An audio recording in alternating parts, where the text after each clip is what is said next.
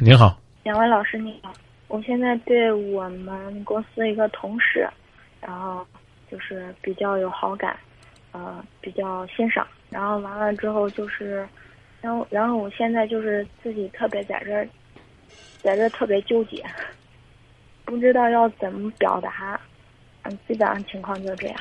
然后还是，然后还有就是，嗯、对于这个办公室恋情，也没有经历过，然后也就是不知道该怎么办。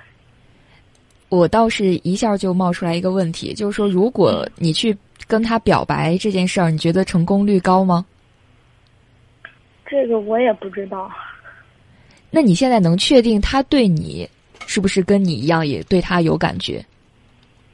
嗯，就是拿如果拿公司其他女同事来说的话，应该是不一样。我的感觉是这样。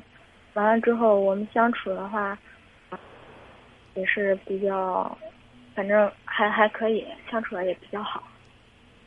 你觉得你们俩跟其他跟他跟其他女同事有什么不一样？嗯，就是对我也挺关心的，然后呃，有他自己如果有什么事儿的话，或者是嗯 工作上嗯有点不顺心的话，然后他他会跟我说，然后也约我一块儿去吃饭，然后在嗯吃饭的时候说，嗯，不知道不知道要怎么更好的就是不知道怎么更好的相处。啊对。你觉得你们现在的这种相处状态好吗？我我是一个比较着急的人吧，应该是，而且也特别怕麻烦。就是我觉得这个速度好像是有点慢。你是希望你自己有所行动，还是希望他有所行动呢？我希我当然是希望他有所行动，而且我自己好像也不太敢去表白，因为万一失败了，或者是嗯，毕竟是在一个公司嘛，那为什么非要选择表白呢？也哦，那但是如果是不清不楚的，那也不好呀。你们相处多久了？两个多月，不到三个月，有好感多长时间？也差不多就二十天吧。嗯哦就是突然觉得对这个人好像，嗯，比较在意，嗯然后完了之后就是也比较欣赏他，嗯，觉得，啊、好像是那那那请你培养人家对你的欣赏呗。哦，你这点感觉还没有培养出来的，您那么急着表白干嘛？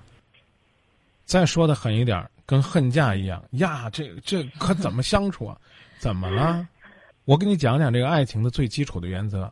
有一句话叫做“你在他身边就是陪着他是吧？”，对那第二句话还得问你，他还得经常看得见。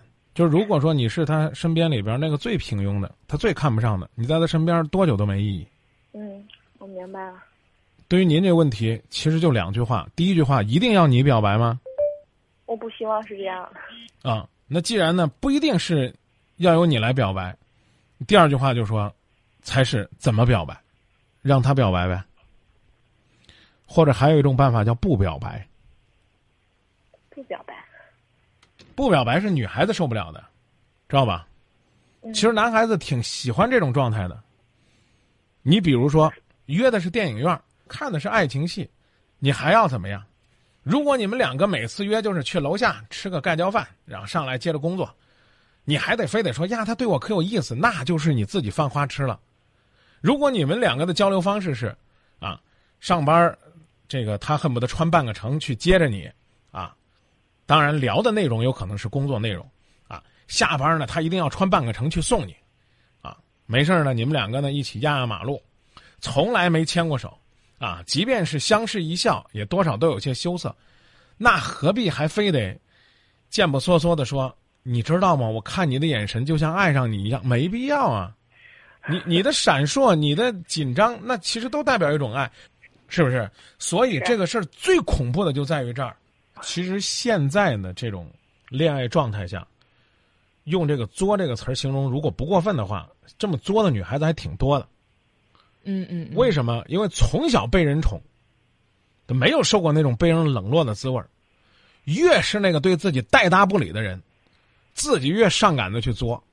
你分析去吧，你身边的如果说有闺蜜恋爱，不外乎两种状态，就是这一种状态就是被人追，怎么追都觉得哎呀，这这不是我想要的。嗯另外一个是有一个不理他的，那就作死了也得追人家。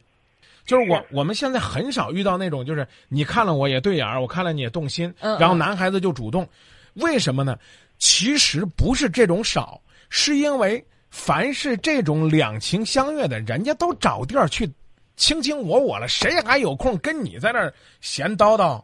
跟今夜不寂寞叨叨，跟你说呀，你知道我那一身有多痛苦吗？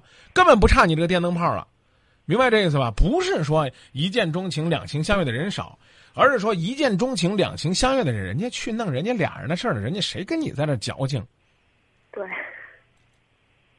所以现在就说着，你在他身边，你在他身边，包括就是你们在一个单位工作，然后呢，他你一定在他眼里边儿，嗯他喜欢有什么爱好？我觉得也挺巧的，因为他他之前是他特别喜欢音乐，然后我也是学音乐的，嗯然后我们公司也嗯每个月就聚一两次嘛，然后反正爱好他也就是喜欢唱个歌，弹个唱唱谁的歌？唱呃那个崔健的、许巍的 之类的，嗯，喜欢弹吉他，喜欢唱歌。对对对。嗯然后完了之后，他还说说他他说他下次要回家的话，把他的那个装备都带过来，然后说嗯你完了之后还跟我一块儿去卖唱的。嗯，你把这个 下了班不是没事儿干了吗？你把这当你把这当成一种示爱了吗？嗯不不不，我就觉得这是一个，就是一个玩笑嘛，说着玩儿嘛。所以这所以这就是这就是男人的巧妙之处。